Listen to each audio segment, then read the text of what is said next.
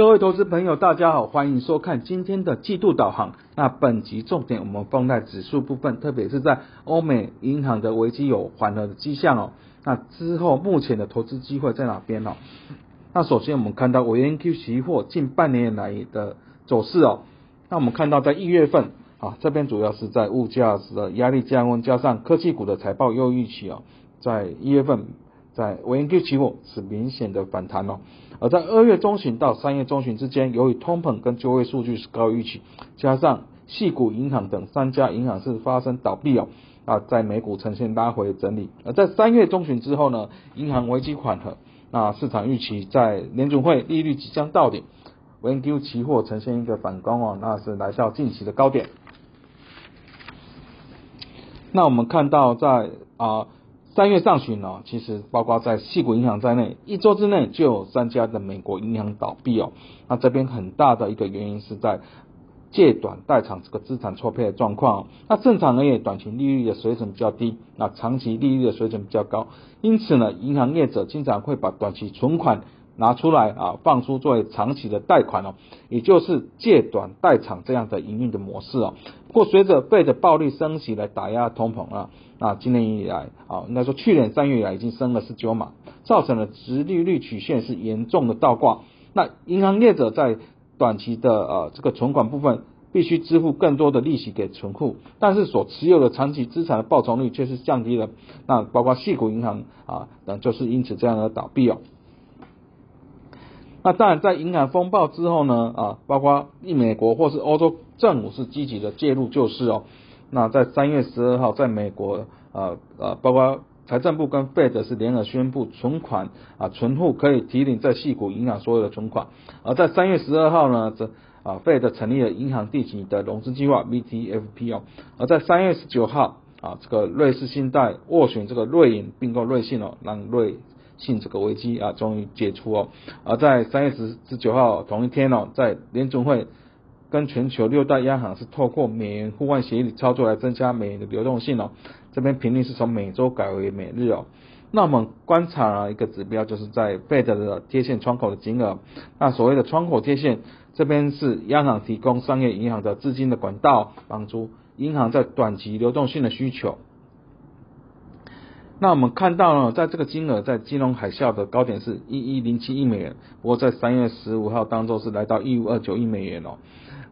那所幸在政府介入之后呢，啊，这个最近一周是降到六百七十六亿美元，六百七十六亿美元。那么看到其实呢，也有部分的啊资金需求是转向呢啊刚提到的这个银行定期融资计划。那所谓这个融资计划呢，是允许合格的金融机构以合格的债券面值来换取最长一年的贷款哦。那我们把这个两个部分呢合计的规模做加总。那在三月中旬是一千六百四十八亿美元，目前是降到一千三百九十亿美元了。那显示在银行危机确实有趋于缓和的状况。那我们看到在联总会呢最重视的两个的经济数据哦啊，一个是在就业，一个是在通膨。在就业部分，我们看到在三月份的非农就业是新增二十三点六万人。这边略低预期哦，不过失业率从二月份的三点六百分降到三点五百分了。那每小时薪资年增率从四点六百分降至四点二百分这边是低于预期的四点三百分。整体而言，这三月份的非农报告是好坏参差哦。不过失业率还是在历史的低档区，那显示了在美国整体的就业环境呢，还是一个强健的状况。而在通膨部分啊，看到在三月份的 CPI 年增率是从六 percent 降到五 percent 哦，它这边是低于市场预期的五点二 percent，而且是二零二一年五月来的低点哦。好，这边核心 CPI 部分呢，则是从五点五 percent 呢略升到五点六 percent，这边是符合预期。但我们看到细项的部分，在能源价格年增率啊，是从五 percent 转为负六点四 percent。这边是 CPI 啊大幅下降的主要原因啊，不过呢，在核心 CPI 部分，包括呢占这个 CPI 组成四十 percent，这个房屋房租它还是维持七点八 percent 左右这样的年增率哦。那新车价格啊是从五点八 percent 上升到六点一 percent 呢，导致这个核心 CPI 还是一个偏高的状况。那联准会是在三月二十二日在宣布升息一码，这边啊从去年三月启动升息以来，已经升了十九码。那就会后公布的利率点阵图啊，多数的官员预估呢，在今年的利率啊会来到五点到啊五 percent 到五点二五 percent 之间，也是达到这个样的利率终点。